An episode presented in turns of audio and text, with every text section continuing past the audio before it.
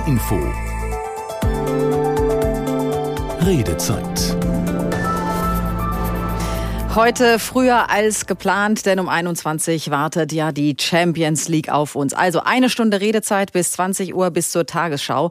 Und Sie alle kennen diesen Satz. Die Rente ist sicher. Keine Sendung über die Rente kommt ohne dieses Blümzitat aus. Und deswegen stellen wir das mal ganz vorne hin. Aber eines ist tatsächlich sicher, wir müssen über die Rente reden. Heute Abend hier in der Redezeit am Mikrofon begrüßt Sie ganz herzlich Susanne Stichler. Schön, dass Sie mit dabei sind. Und Sie können auch ganz gerne hier im Studio vorbeischauen auf ndr.de im Livestream. Wir haben unsere Community, unsere NDR-Community äh, zu diesem Thema ausführlich befragt. Das können Sie auch alles auf ndr.de nachlesen. Und ein Ergebnis ist wirklich klar. Die große Mehrheit hat Angst, im Alter in der Rente arm zu sein. Ja, was läuft da schief? Kann man noch gegensteuern, auch wenn vielleicht nicht mehr viel Zeit bis zur Rente bleibt? Über all das wollen wir heute Abend reden. Und zwar im Studio. Herzlich willkommen, Dani Partum, Finanzcoach, Bloggerin, macht die Geldfrau und äh, hat zur Transparenz gehört das dazu auch schon lange her, ein paar Jahre her, aber hat auch schon für NR Info gearbeitet. Ja, Herzlich willkommen. Schönen guten Abend, Dankeschön. Und zugeschaltet ist äh, Dr. Johannes Geier, ist äh, Rentenexperte vom Deutschen Institut für Wirtschaftsforschung. Einen schönen guten Abend. Guten Abend. Und Sie, meine Damen und Herren, äh, liebe Zuhörende, Sie sind natürlich auch dabei, wie immer unter der Nummer 08000 441777. Rufen Sie gerne an, sagen Sie Ihre Meinung oder erzählen Sie Ihre Geschichte. Und ich möchte heute Abend in dieser Sendung beginnen mit Gabriele Braun. Sie kommt aus Niedersachsen, aus Finte. Sie ist nämlich Teil der NDR Fragt Community, hat sich also dort angemeldet, hat auch bei der Umfrage mitgemacht und wir wollen ja mit ihrer Geschichte einsteigen einsteigen. Guten Abend, Frau Braun. Ja, guten Abend. Erstmal, ich komme aus Eistrup. Ich ah. bin heute nur woanders wegen der besseren Verbindung. Das ist doch, haben wir das auch geklärt. Sehr Gut, schön. Und auf den Eistrup, genau. Gut, ich sage noch mal ganz kurz ein paar äh, Grunddaten. Wir haben ja vorab schon kurz gesprochen. Sie sind Jahrgang 64, sind also Teil dieses berühmten Boomer-Jahrgangs, ein großer Jahrgang, haben zwei Kinder und haben wirklich ein Leben lang gearbeitet. Was äh, belastet Sie? Wo drückt bei Ihnen der Schuh? Warum möchten Sie heute mitmachen? Ja, das ist schon mal ganz kurz, kurz gefasst. Also ich habe bald mein 16 Lebensjahr durchweg gearbeitet, auch während der Kinder. Aber also meine, mein Versicherungsverlauf für die Rente ist lückenlos. Habe teilweise auch nebenbei noch gearbeitet, geputzt, in der Gastro gearbeitet, weil ich war Verkäuferin und das war immer nicht so hoch mein Gehalt. Mhm. Bin dann leider erkrankt, war dann 2016 teilerwerbsgemindert und bin jetzt seit 2019 aufgrund einer neurologischen Erkrankung in einer vollen Erwerbsminderungsrente und kann von dieser Rente nicht leben, indem ich mich alleine versorgen könnte. Ich wohne jetzt in einer Wohngemeinschaft in Eistrup. Das heißt, Sie haben also wirklich Konsequenzen gezogen. Würden ja. Sie äh, veröffentlichen, von was Sie leben müssen? Ja, ja. Ähm, ich bekomme 1300 Euro Rente und eine kleine Betriebsrente von 50 Euro. Mhm. Und das ist dann im Prinzip, davon müssen Sie sich alleine versorgen. Ja. Und das heißt, wenn Sie jetzt eine eigene Wohnung hätten, Miete zahlen äh, müssten Richtig. und alles, was dazugehört, wird es schwierig. Dann wird es sehr, sehr schwierig. So habe ich mich jetzt, wie gesagt, ich war auch damals in der Situation durch meine Erkrankung, ich habe Parkinson, wo es auch schwierig war, alleine zu leben, muss ich auch dazu sagen. Und mit einer Freundin passt es einfach besser wegen der Medikamentengabe und so weiter. Aber auch wenn es mir manchmal besser geht, ich könnte mir von diesen 1350 Euro keine Wohnung mhm. mit Nebenkosten und so weiter äh, leisten. Ich äh, nehme mal ganz kurz hier Herrn Geier mit rein. Als Rentenexperte sind Sie auch Experte der Zahlen 1300.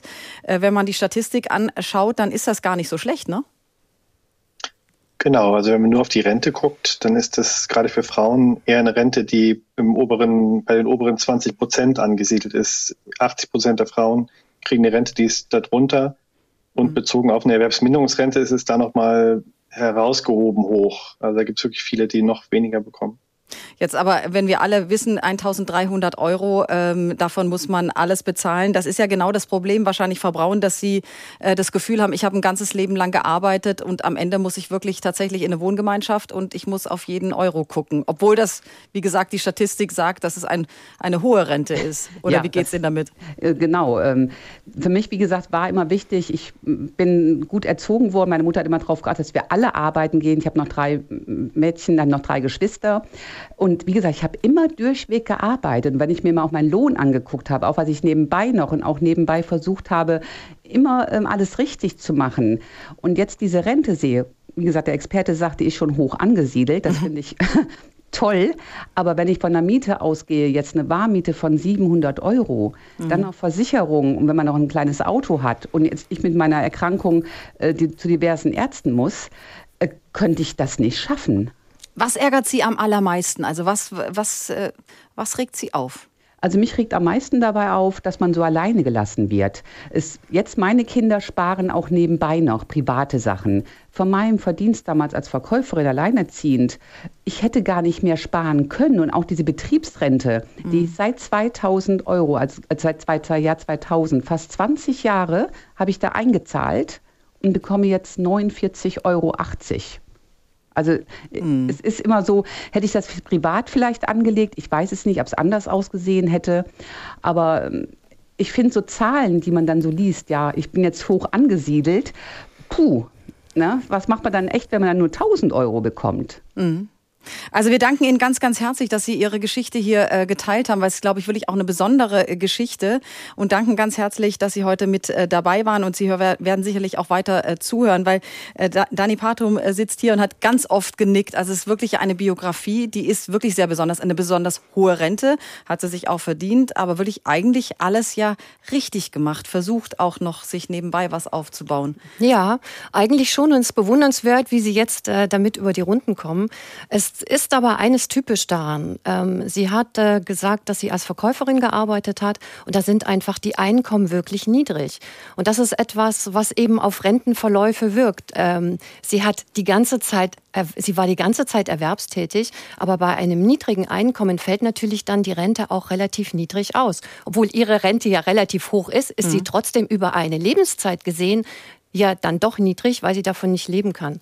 Und ähm, das hat man das sagt man uns ja nicht. Also wenn wir in die Lehre gehen oder im Studium sind oder in der Ausbildung, es wird uns ja nicht erklärt, wie sich die gesetzliche Rente letzten Endes zusammensetzt. Und dann kommen eben doch solche Summen am Ende raus, von denen wir also nur noch schwer leben können. Und privat vorsorgen, Sie hat es ja auch gerade gesagt, äh, wie soll man das machen, wenn man gerade von dem, was man da an niedrigem Einkommen bekommt, äh, seine Kinder durchkriegen muss? Also das kommt noch dazu und es ist auch so, dass ähm, Jahrgang 64, da war es ja auch immer noch so, ja, die Rente ist sicher und es war noch der, der Glaube daran, dass die Rente schon ausreichen wird. Also, dass ich wirklich von dieser Rente leben kann. Heute wissen wir eigentlich, dass dem nicht mehr so ist, aber damals war das noch so. Also selbst wenn sie vielleicht hätte vorsorgen können, zusätzlich noch größere Summen, Vielleicht hätte sie noch nicht das Bewusstsein gehabt, auch wirklich Vermögen mhm. aufzubauen, also größeres Vermögen das aufzubauen. Das geht ja wirklich vielen auch aus der Generation äh, so, weil ja. es wurde zwar erwähnt, aber so richtig klar, dass es wirklich eigentlich äh, nicht dringend notwendig am Ende des Lebens ist, äh, wurde es nicht gesagt. Da kommen wir sicher noch zu. Wir hören jetzt noch mal rein. Wir haben auch vor der Sendung uns umgehört und haben die Frage gestellt, wie sorgen Sie vor? Bitteschön. Vorsorgen kann man gerade einfach nicht, weil die Lage das nicht hergibt, die wirtschaftliche. Man muss gerade schauen, man kommt mit dem Geld, was man hat, gerade noch so zurecht. Ne? Also mit Weglegen oder Sparen ist einfach momentan nichts. Ganz einfach selbst drum kümmern. Betriebliche Altersvorsorge. Ich habe ein Haus. Ich habe einen Beruf, wo ich genug sparen kann und wo auch meine staatliche Rente ausreichend ist. Ich habe eine Rente von 100 Euro. Ich bin als Selbstständiger aktiv, aber meine Umsätze sind ziemlich gering als Designer. Wenn ich nicht eine Eigentumswohnung hätte, würde ich nicht zurechtkommen. Also ich gehe nicht davon aus, dass das reichen würde, wenn ich jetzt normal in die Rente einzahle. Man muss schon sich zusätzlich noch Gedanken machen, in ETFs investieren, dann gleichzeitig gegebenenfalls in die Immobilie. Wir haben das mit meinem Mann auch besprochen, dass wenn einer temporär weniger arbeitet wegen Teilzeit mit Kind, dass der andere quasi versucht, die Lücke, die entsteht, weil man nicht voll arbeitet, wieder auszugleichen für den anderen. Wir haben diesen demografischen Wandel. Das ganze System bricht in sich zusammen langsam. Die Politik macht die Augen zu, pumpt auch immer sehr viel Geld rein in die Rente. Nur irgendwann ist das nicht mehr finanzierbar. Ne? Ja, die Frage würde ich äh, an Herrn Geier, äh, Rentenexperte vom DEW, weitergeben. Ist das Ganze nicht mehr finanzierbar? Sind wir an einer Stelle angekommen, wo es schwierig wird und nicht mehr finanzierbar ist? Na, ich glaube, diese Erzählung, dass die Rente nicht mehr finanzierbar ist, ist ähm, sehr gefährlich, weil sie das ähm, Vertrauen in diese Institution untergräbt und die Rente ist doch stabiler als äh, viele denken. So die Entwicklung der letzten Jahre müsste eigentlich Auftrieb geben dafür, dass man mal sieht, okay, der Beitragssatz musste nicht angehoben werden. Ähm, wir haben da Rekordüberschüsse in der Rente. Wir konnten die Leistungen sogar ausweiten. Ähm, das waren alles gute Nachrichten. Absehbar wird es schwieriger. Ähm, wir reden immer über die Babyboomer. Die aktuelle Schätzung ist, dass wir so ab 2027 anfangen werden, den Beitragssatz anzuheben. Mhm. Und dann wird auch das Rentenniveau wahrscheinlich sinken. Aber das, äh, die Entwicklung wie wir sie aktuell prognostizieren, ist deutlich besser als noch vor zehn Jahren oder noch vor 20 Jahren. Da waren die Aussichten wirklich sehr düster. Aber jetzt hat man vorüber, hat genau, jetzt hat man aber hm. vorübergehend äh, das Gefühl, da hat sich äh, was äh, getan, da war die Rentenkasse plötzlich voll. Wir haben aber äh, in unserer Umfrage ja auch ganz deutlich gehört, die Menschen äh, in unserer NDR-Community haben wirklich Angst in Sachen Altersarmut. Nimmt denn Altersarmut zu? Können Sie das bestätigen? Die Altersarmut hat über einen längeren Zeitraum zugenommen, deutlich, deutlich stärker als bei allen anderen Bevölkerungsgruppen. Wir haben ja regelmäßig über Armutsanstiege geredet, aber in den letzten Jahren ist sie eher stagniert. Ähm, wir liegen so im Bevölkerungsschnitt inzwischen. Ja, früher war sie unterdurchschnittlich und auch bei der Grundsicherung, da liegen wir deutlich unterdurchschnittlich. Das ist also Menschen, die von Sozialhilfe leben. Da sind wir so bei den Älteren bei 3,4 Prozent oder so. Aber das hat sich auch im Vergleich zu Anfang, also zu den 90er Jahren nee, Anfang 2000er, so muss man sagen, ähm, ja, mehr als verdoppelt. Mhm. Ja. Und es gibt ja auch viele, ähm, liest man immer wieder, die äh, sich nicht trauen oder sich schämen, äh, das in Anspruch zu nehmen. Genau, da gibt es eine hohe Dunkelziffer, die wird geschätzt, das können wir nur ungefähr schätzen, aber ungefähr die Hälfte der Menschen schätzen wir, nimmt diese Ansprüche nicht wahr, äh, verzichtet stattdessen darauf und kommt irgendwie über die Runden. Mhm.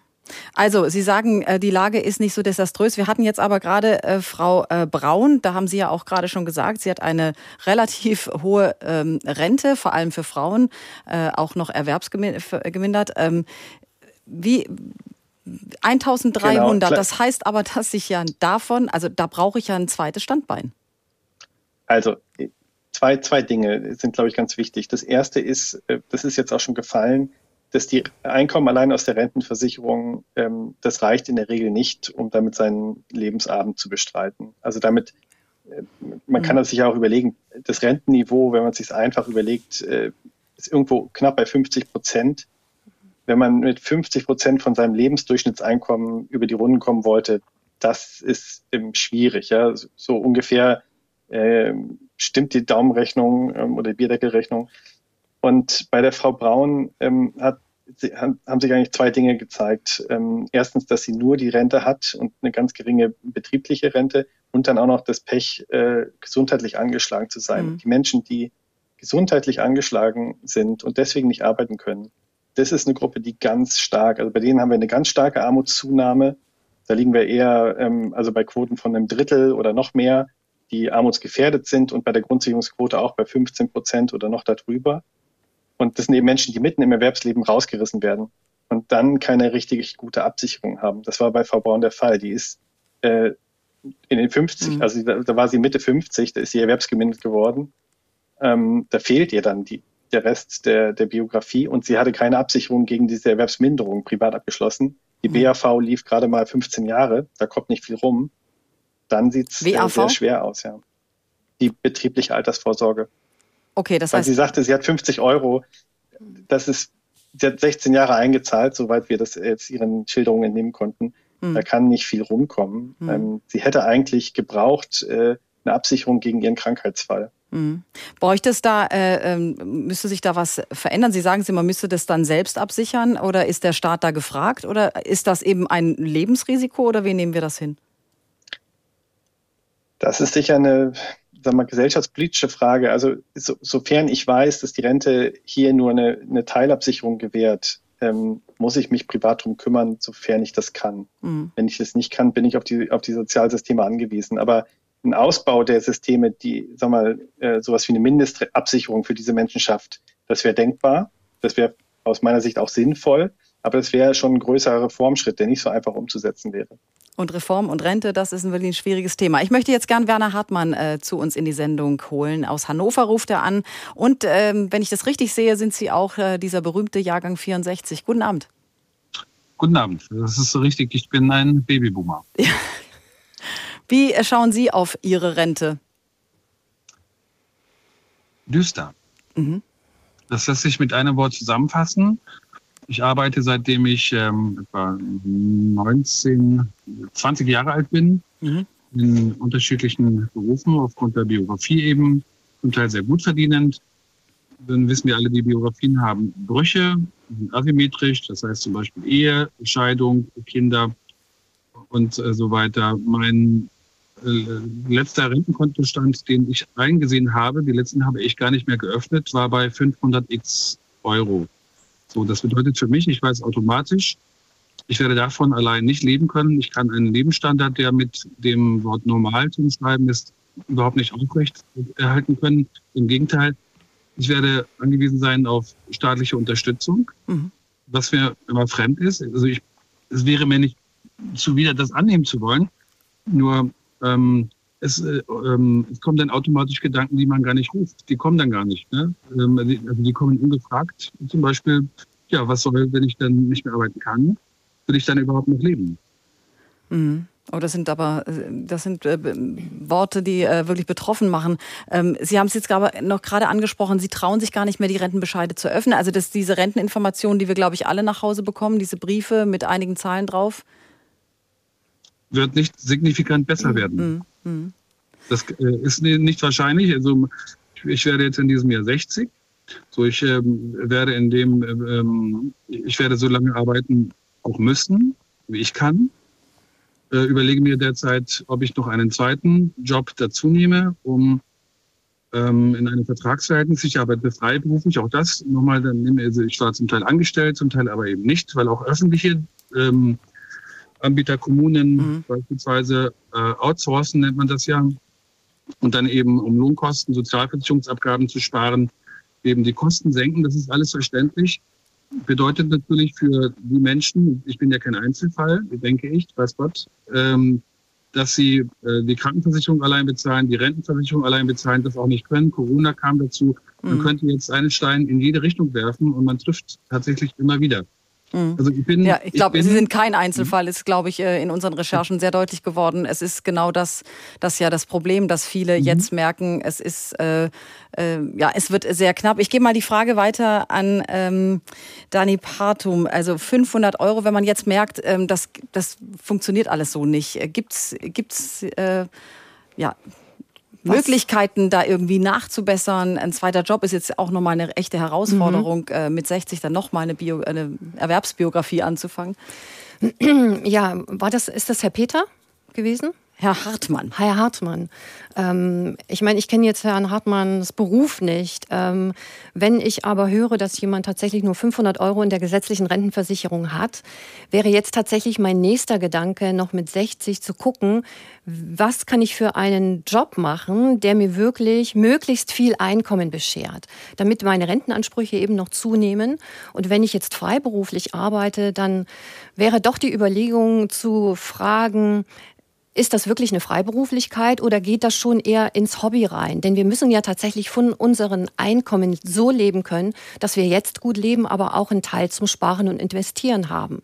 Und ähm, das ist dann eben äh, das, was man vielleicht als nächstes machen könnte, zu gucken, wo kriege ich einfach mehr Geld her, was ich dann eben in der Rentenversicherung sich niederschlägt oder auch eben auf meinen Konten. Mhm. Es ist, ist es äh, in der Beratungserfahrung öfter der Fall, dass wirklich viele Leute, also in meinem Umfeld ist es ehrlich gesagt auch so, dass man sagt, das schiebe ich irgendwie nach hinten.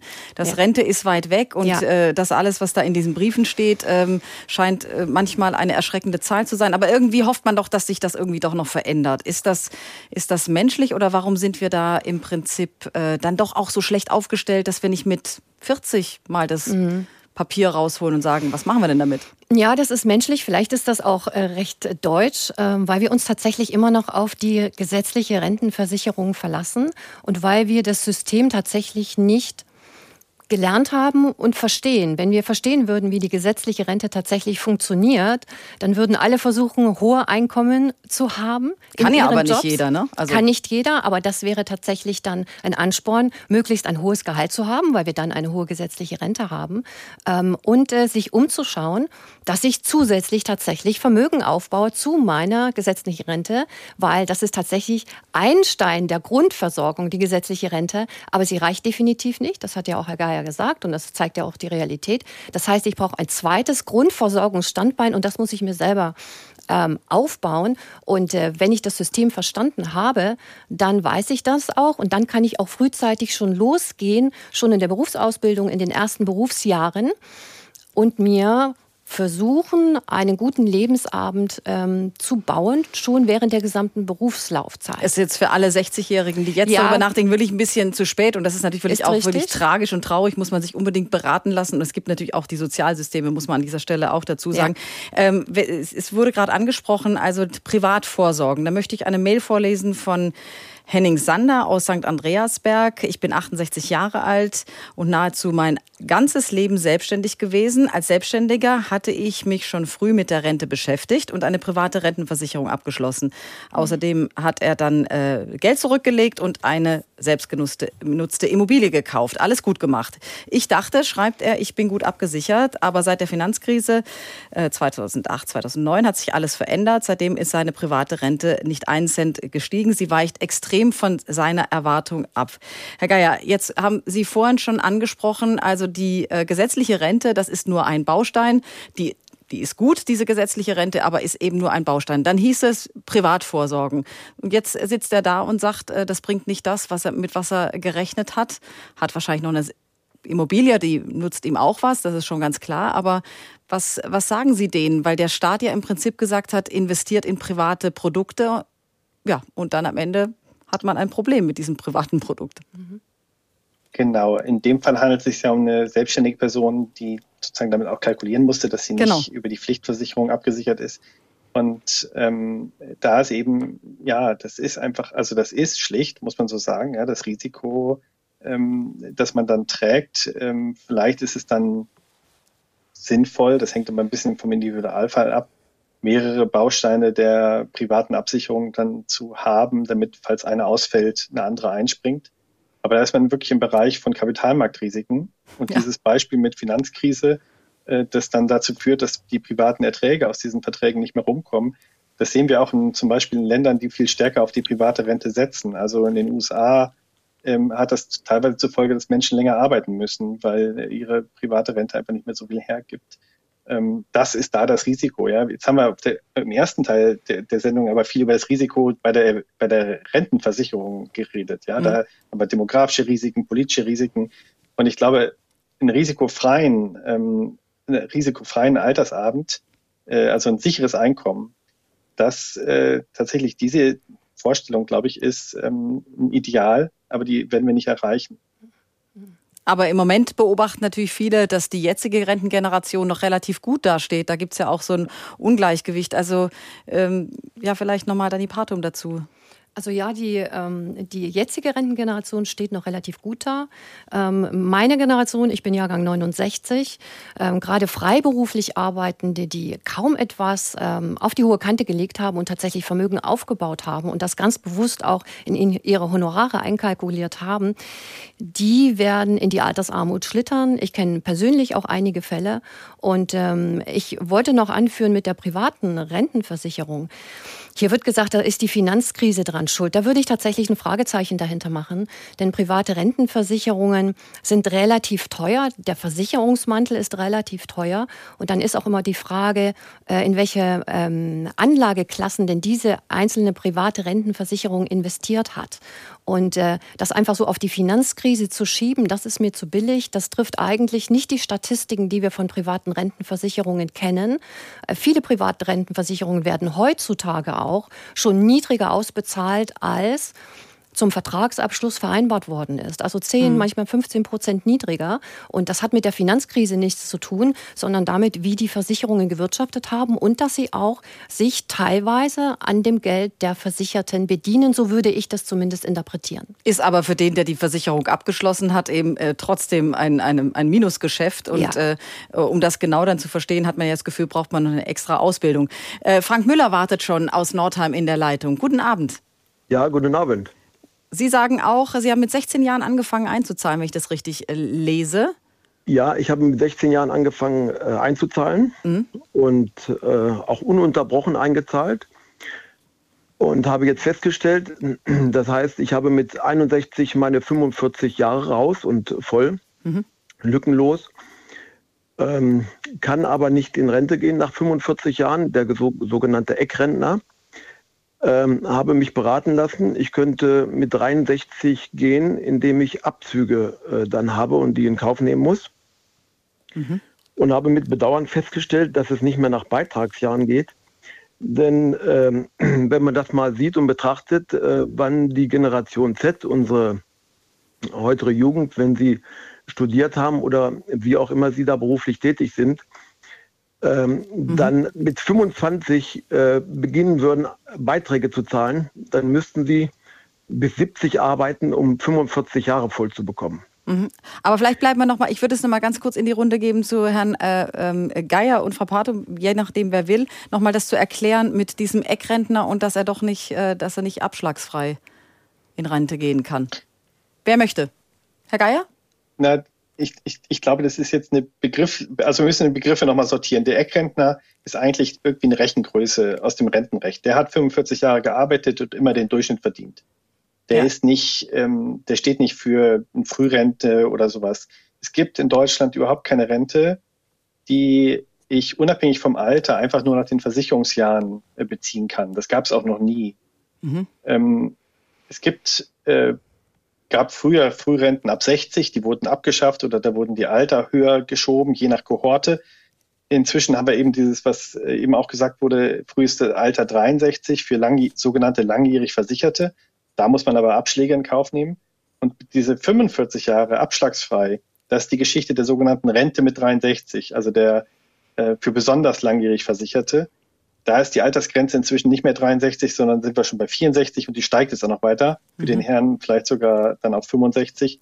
Dann könnte er erst abschlagsfrei in Rente gehen.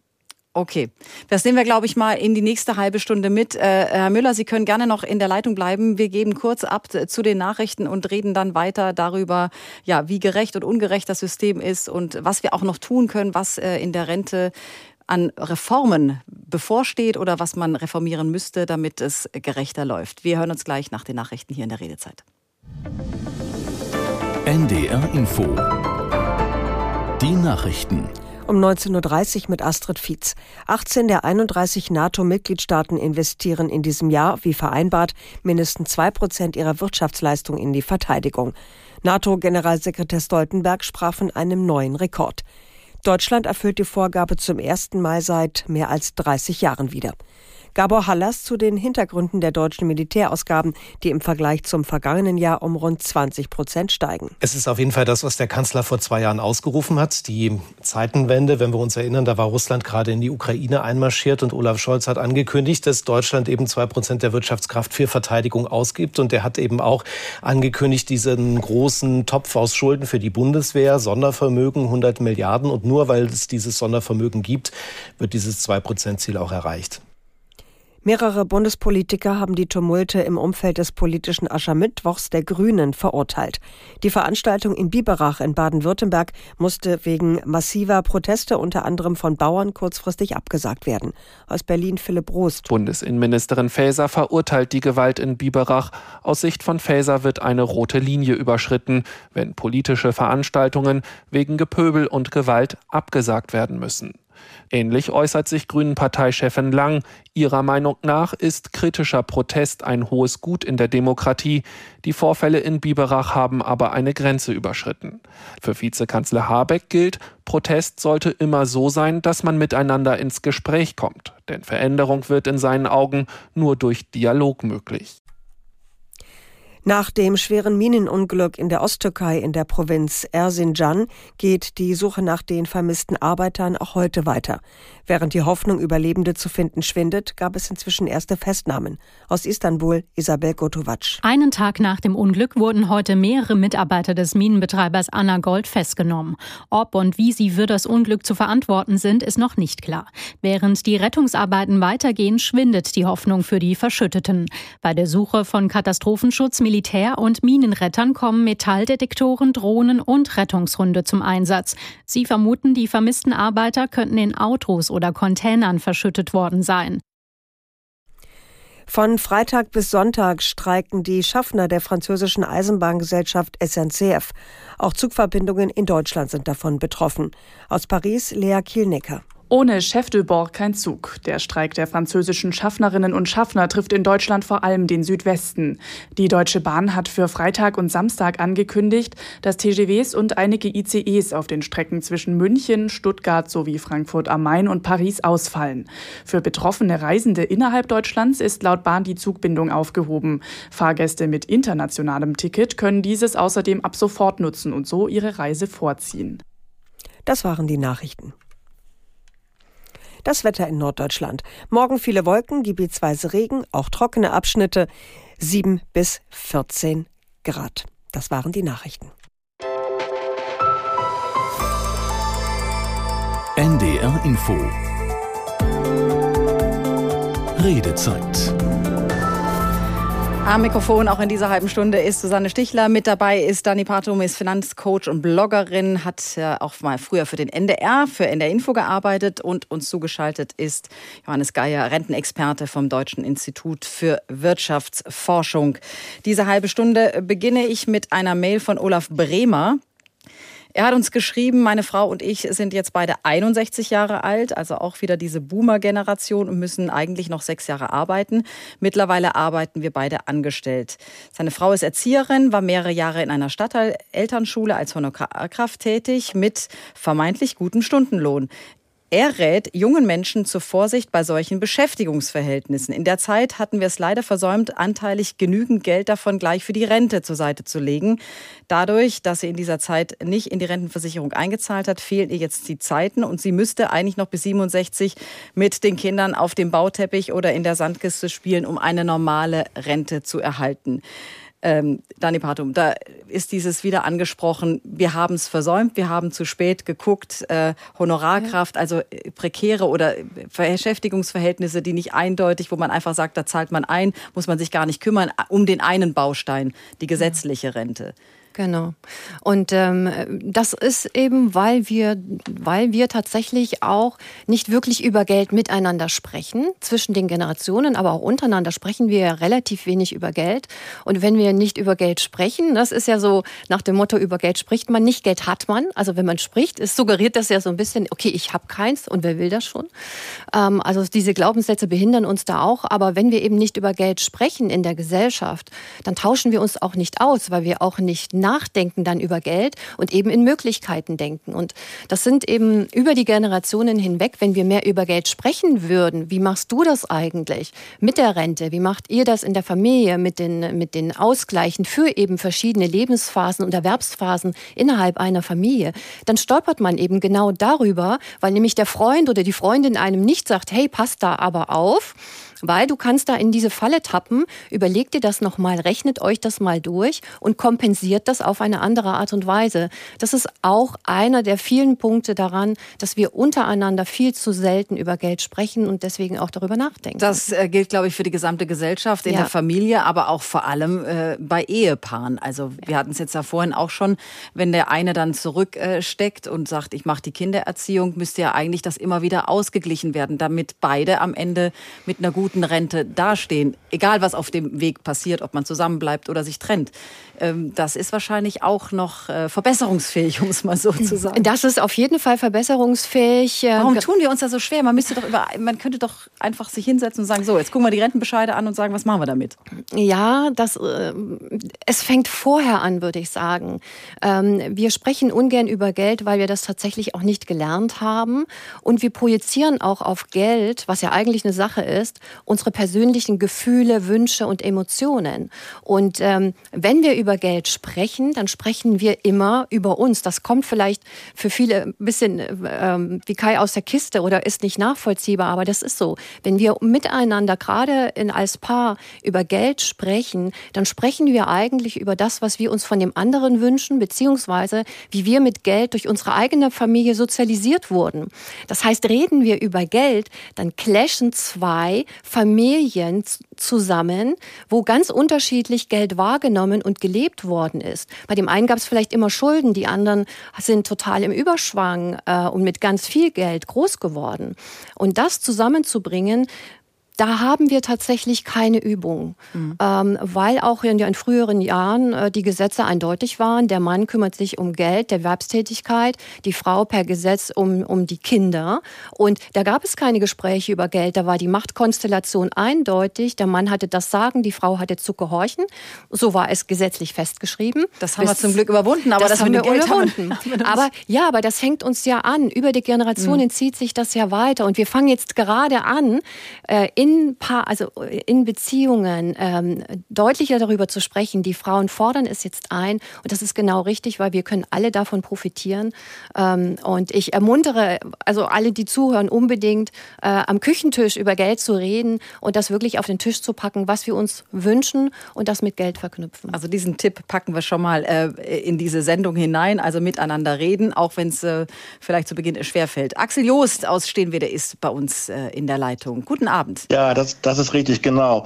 Ähm, ich wollte mal einen Aspekt mit in die Runde mit einbringen, der irgendwie nicht so richtig beachtet wird. Und zwar Gerne. ist das der Aspekt, ähm, dass der Staat mächtig an der Vorsorge der Bürger verdient. Und zwar ähm, in Form der Kapitalertragssteuer.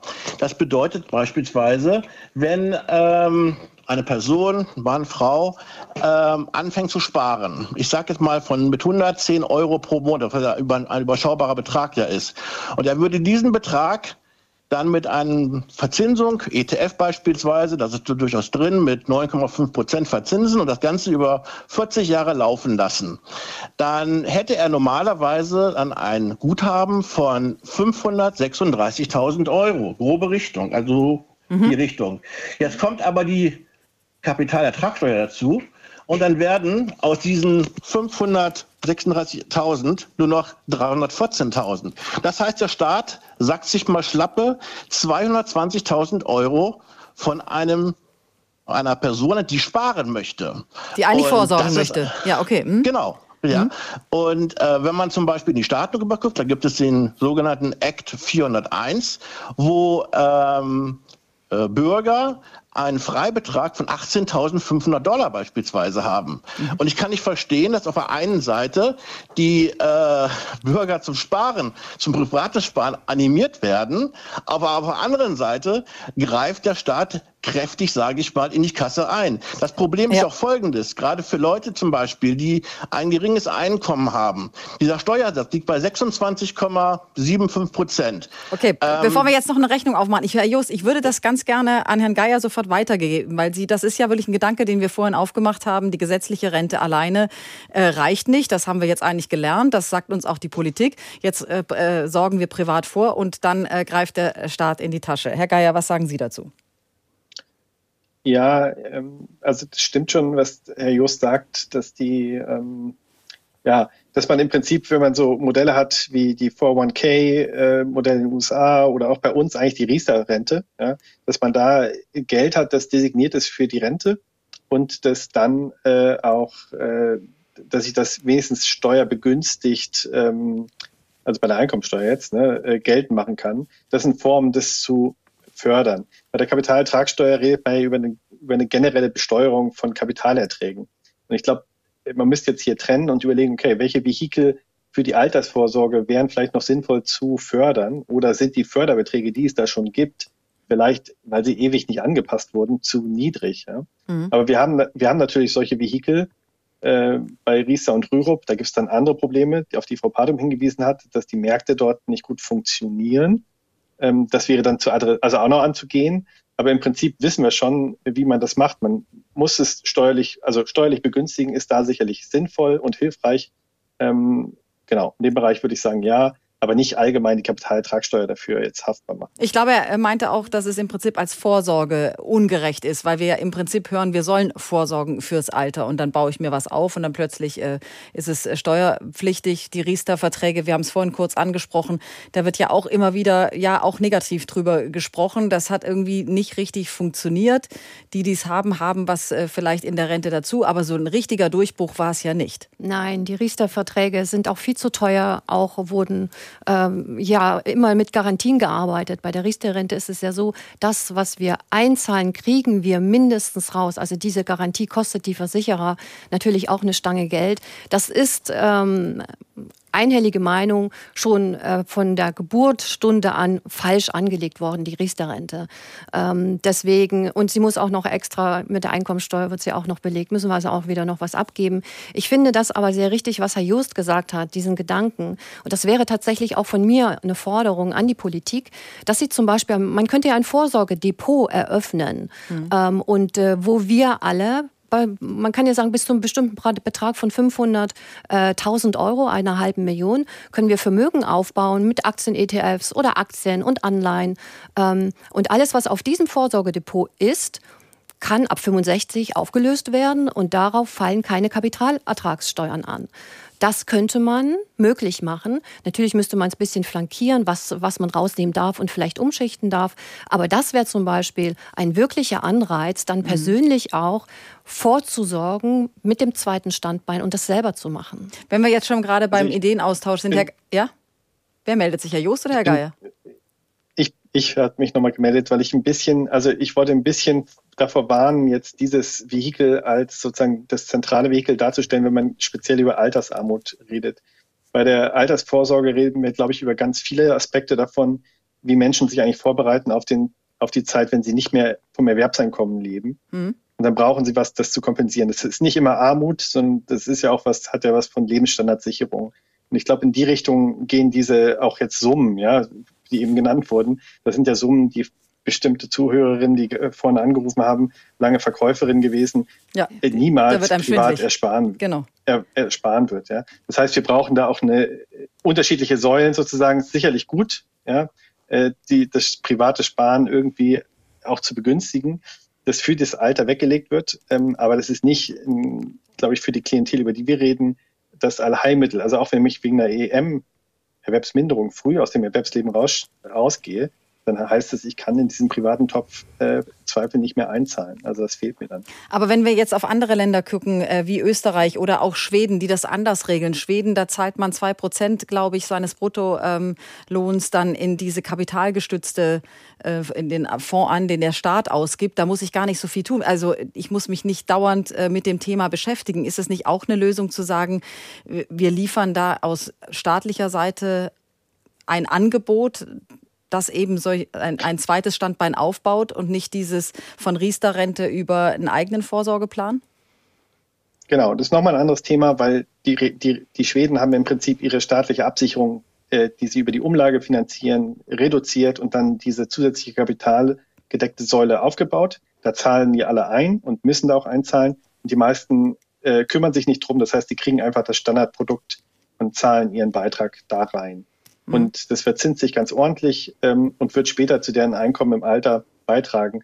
Die Schweden haben aber noch mehr. Also die haben eine sehr gute betriebliche Alterssicherung, ja, die ist quasi flächendeckend. Und sie haben sogar noch eine Mindestsicherung. Also die haben wirklich eine sehr gute Altersabsicherung, wo sich die Menschen zu größten Teilen nicht so viel Sorgen machen müssen über das Erwerbseinkommen, über das Einkommen im Alter. Jetzt wird sich der eine oder andere fragen, warum haben wir das nicht? Warum zahlen bei uns auch nicht alle ein? Allein das ist ja schon ähm, klar, ein Rentensystem umzubauen ist ein Riesending, das ist schon klar.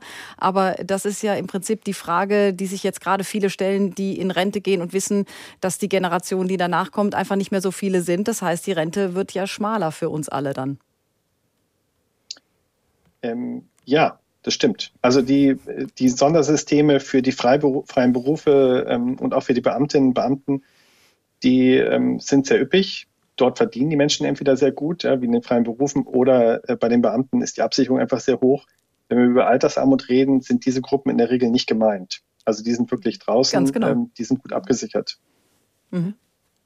Wir haben auch noch eine Mail bekommen von äh, Gerd Schwieger. Er äh, schreibt, zunehmend arbeiten Menschen in Teilzeit. Äh, Stichwort äh, Work-Life-Balance. Das wirkt sich am Ende auch aufs Rent auf die Rentenhöhe aus.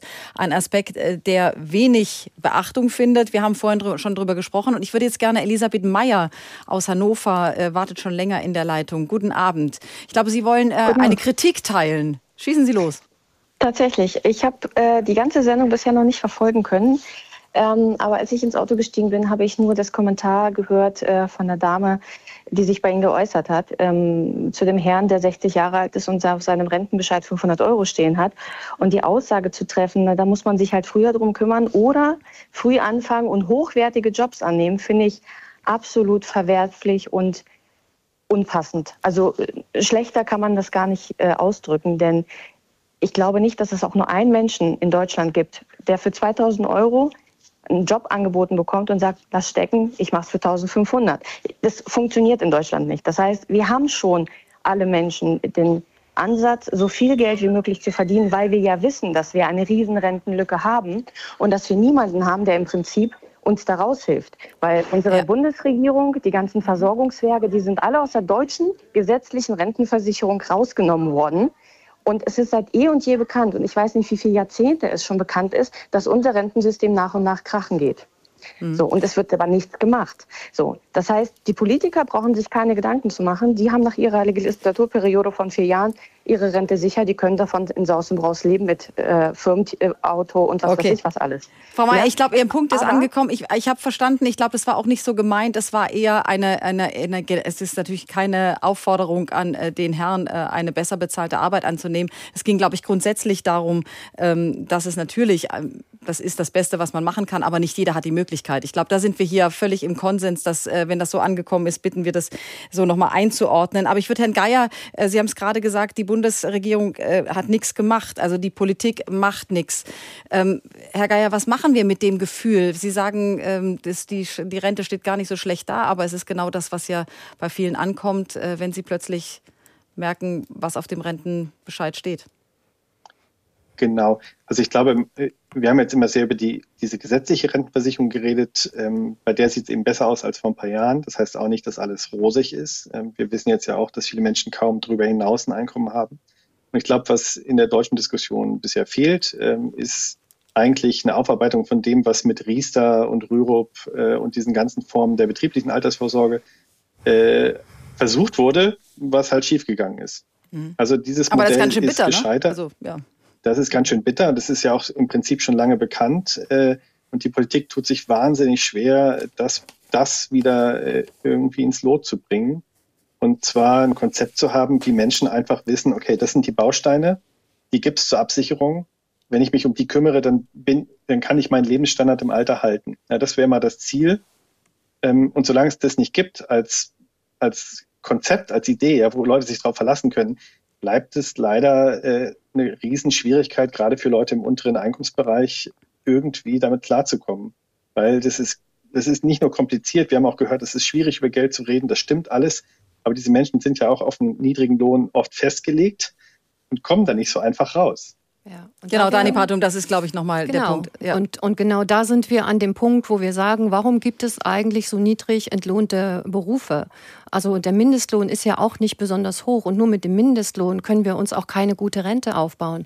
Genau das ist ja auch einer der Punkte, dass unsere, das Lohnniveau eigentlich ein höheres sein müsste um eine einigermaßen auskömmliche Rente zu haben. Und ähm, was Herr Geier gesagt hat, würde ich gerne noch ergänzen. Es ist ja ähm, die Rente, die gesetzliche Rente ist ja zurzeit gar nicht mehr darauf ausgelegt, dass wir davon leben können im Alter weil es sind ja nur weniger als 50 Prozent von dem, was wir im Grunde das als letztes verdient haben. Ähm, und ähm, ich denke, das ist bei der Mehrheit der Bevölkerung noch nicht angekommen, dass sie tatsächlich nicht davon leben können werden. Mhm. Definitiv nicht. Und ähm, wie wir da hinkommen, das zu verändern, das ist eine große Frage und ich sehe auf der politischen Ebene keine keine Tendenzen, das in irgendeiner Form zu ändern. Es gibt zwar die Ideen um die Aktienrente, aber da soll nur das Beitragsniveau stabilisiert werden. Aber dass man sagt, man will eine auskömmliche Rente haben, darüber diskutieren wir öffentlich nicht. Mhm. Äh, ich möchte Jasmin El Kabotli äh, aus Hannover mit dazu nehmen. Guten Abend. Ja, guten Abend. Ich glaube, Sie wollten das Problem der Frauen nochmal ansprechen. Ja, das und vor allen Dingen auch das, äh, das Problem derjenigen, die aufgrund von Erwerbsminderung oder Altersrente äh, also dann sozusagen Grundsicherung nach SGB XII äh, bekommen. Da ist es ja so, die äh, Regierung sagt immer, sie erhöhen die Renten. Was aber vielen nicht bekannt ist, dass man am Anfang des Monats sozusagen diese Rentenerhöhung sofort von den Leistungen abbezogen bekommt und sie erst am Ende des Monats durch die Rentenkasse wieder überwiesen bekommt. Also erstens, wir kriegen nicht mehr Geld, sondern wir kriegen ca. 30 Tage weniger Geld. Das ist die erste Sache. Die zweite Sache ist das Problem der Gesundheit, die zum Beispiel mit einem Satz von, was ich, 21,49 Euro viel zu gering im Regelsatz ist. Wenn Sie zum Beispiel mal gucken, dass Leute, die in Rente sind und gerade die ganzen 60 plus Leute, die ja oft Probleme hatten, Arbeitsstellen zu bekommen, weil ja so viel abgebaut wurde. Wir hatten ja damals Arbeitsplatzmangel dass die dann also zum Beispiel damit konfrontiert werden, dass sie nur eine bestimmte Anzahl von Windeln bei Inkontinenz oder so bekommen mhm. und den Rest selber zahlen müssen. Äh, und das vom Regelsatz. Das ist so eine menschenverachtende Geschichte, finde ich. Die Gesundheitsausgaben steigen im Alter. Diese 21,49 Euro reichen ja noch nicht mal aus, um die Zuzahlung plus die der Kassenverordneten, also ähm, von der Kassen ähm, übernommenen Medikamente zu bezahlen. Mhm. Ich gebe das mal weiter, äh, Frau El-Kabotli, an äh, mhm. Herrn Geier. Da, ist, da, ist da eine Schieflage? Ja, also der, der Regelsatz, das ist ja im Prinzip derselbe Regelsatz wie bei Hartz IV.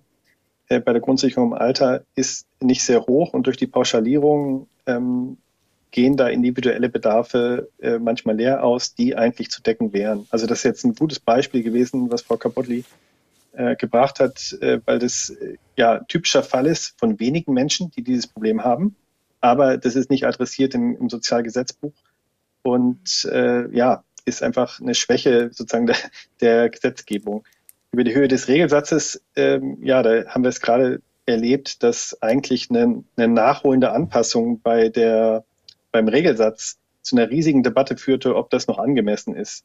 Ja, und deswegen glaube ich, äh, den tatsächlich langfristig höher auszugestalten, ist schwierig im politischen Klima, weil ähm, damit immer assoziiert wird, man würde damit irgendwie Menschen, die es nicht verdient hätten, äh, besser stellen als arbeitende Menschen, was ich nicht richtig finde, aber was äh, sicherlich in der Politik ähm, ja wie wir sehen, eben eine schwierige Debatte ist. Hm. Jetzt haben wir das aber, es war ja wichtig, das auch nochmal anzusprechen, weil es wirklich Rentner und Rentnerinnen trifft. Also ganz herzlichen Dank für Ihren Anruf. Aber jetzt haben wir doch einige Schwachstellen in äh, diesen fast äh, ja, über 50 Minuten schon der Rente beschrieben. Was ist denn Ihre Diagnose nun? Was, was müsste denn passieren? Sie sagen ähm, von der gesetzlichen Rente, das ist ganz klar, da sind wir uns alle einig, das haben wir heute Abend gelernt, da kann man nicht sich alleine drauf verlassen. Das heißt, was, was, was tun, Herr Geier? Ja, okay, das ist eine sehr allgemeine Frage, aber jetzt mal im Beispiel der letzten Anruferin, ähm, was man gemacht hat, zum Beispiel bei der Grundrente, über die haben wir noch gar nicht geredet. Äh, das ist ein sehr komplizierte, sehr komplizierter Baustein bei der Rente für Menschen, die lange niedrig, Niedrigverdienst gearbeitet haben. Aber die kommen in den, ähm, die kriegen einen Freibetrag beim SGB 12. Also die können zum Beispiel bei ähm, Grundsicherungsbezug dann bis zu dem halben Regelsatz von ihrer Rente zusätzlich ein Einkommen behalten. Das wird dann nicht angerechnet.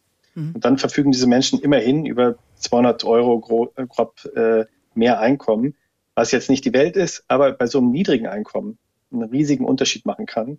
Und wenn man jetzt über kurzfristig nachdenkt, dann wäre wahrscheinlich ein Ausbau dieser Freibeträge in der Grundsicherung nicht schlecht, zumal wir die schon haben bei der privaten Absicherung, da haben sie auch Freibeträge. Das auszubauen für die, Renten, für die Rentenversicherung wäre, glaube ich, ähm, eine hm. interessante äh, Politikmaßnahme. Also das ist wirklich nochmal ein ganz eigenes Thema. Ich glaube, da könnte man eine ganze Sendung noch zu machen.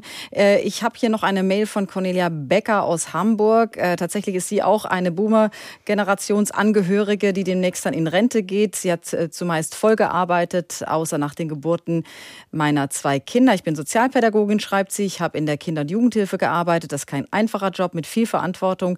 Nach 40 Jahren bekommt sie jetzt voraussichtlich 1600 Euro ist also auch weit über dem Durchschnitt, wie wir heute Abend gelernt haben.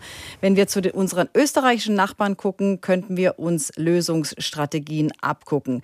Jetzt hatten wir Schweden, Österreich hat es, glaube ich, ähm, anders gemacht, aber doch auch ähnlich oder anders sein äh, Rentensystem aufgestellt als in Deutschland. Was, was können wir denn jetzt äh, in den letzten äh, drei Minuten mitnehmen? Was müssen wir umbauen und was können wir umbauen? Das ist, das ist eine Frage eher an die politische Seite. Wir könnten einiges umbauen, aber das ist im Moment ja nicht wirklich gewünscht. Ähm, wir diskutieren ja nicht drüber. Deswegen werden wir tatsächlich auf uns selber zurückgeworfen und äh, wir müssen uns privat drehen und informieren und ähm, selber versuchen, das, was von der gesetzlichen Rentenversicherung nicht kommen wird, selber privat aufzubauen. Also dabei bleibt Also man muss sich im Prinzip äh, fit machen, leider. man muss sich informieren, man muss äh, ja. vieles durchlesen. Ja. Also an, Kapitalmärkte sind auch äh, nicht einfach zu durchschauen. Herr Geier. Ja, aber das kann man, das kann, das ist alles kein Hexenwerk. Und natürlich ähm, auf die Politik einwirken. Mhm. Denn wir könnten natürlich die Systeme querfinanzieren, indem wir endlich mal eine Vermögenssteuer einführen. Deutschland hat kein äh, Einnahmenproblem und die Rentenversicherung im Grunde auch nicht. Ähm, es gibt genug Vermögen, der gerade auch Erbschaftssteuer zahlen, vor allen Dingen der Mittel, die Mittelschicht und nicht die, die wirklich Vermögen haben im. Erbe. Mhm. Also wir könnten vieles machen. Also eine Querfinanzierung. Absolut. Herr Geier, unsere, aus unserer Community haben tatsächlich viele äh, damit äh, geantwortet, das Beispiel Österreich, aber auch zu sagen, wir nehmen mehr Menschen in die Rentenversicherung, also mehr die einzahlen. Wir hatten es vorhin schon mal ganz kurz angesprochen. Wenn man jetzt das politisch denkt, aus Ihrer Sicht, ist sowas überhaupt machbar, dass man so ein Rentensystem neu aufsetzt oder ist das ein frommer Wunsch, den nur andere Länder schaffen? Nee. Genau, also neu, neu aufsetzen wäre, glaube ich, unrealistisch. Ähm, man wird sich eher an bestimmten Bausteinen orientieren, die andere Länder haben und eigentlich das gewachsene System weiterentwickeln. Und ich glaube, Deutschland hätte da auch die Möglichkeit, irgendwie einen Zwischenweg zu finden zwischen Varianten wie in Österreich oder ähm, den Niederlanden beziehungsweise Schweden aus einem, also ich glaube, Österreich setzt halt allein auf die Umlage sehr üppig. Ähm, das wäre bei uns mit einer sehr starken Beitragssatzerhöhung und Steuerzuschüssen äh, verbunden. Mhm. Unwahrscheinlich ja, ich glaube, man muss weiterdenken und sich trotzdem mit diesen Ländern befassen und überlegen, was man vor allem auch für die unteren ja, also Einkommen machen kann. Status, es bleibt kompliziert. Man kann auch bei der deutschen Rentenversicherung sich einen Termin geben lassen und mal abchecken, was, ob überhaupt alle Daten äh, da auch richtig sind. Auch das ist immer wieder ein Tipp, den ich in der Vorbereitung äh, gelesen habe. Und ansonsten ähm, bleibt es dabei, wir müssen uns selbst kümmern und vor allem, wir müssen die Rentenbescheide oder die Renteninformationen tatsächlich lesen, auch wenn es bitter ist, um handeln zu können. Ganz herzlichen Dank an die Runde, dass Sie äh, mit dabei waren. Danke an alle, die angerufen haben, die eine Mail geschrieben haben. Danny Partum war bei uns und zugeschaltet Johannes Geier vom DIW, dort Rentenexperte. Einen schönen Abend und morgen gibt es eine Redezeit äh, zu Fanproteste und DFL-Investorenpläne. Wem gehört der Fußball? Auch spannend einschalten. Und jetzt sagen wir guten Abend. Am Mikrofon war Susanne Stichler. Tschüss.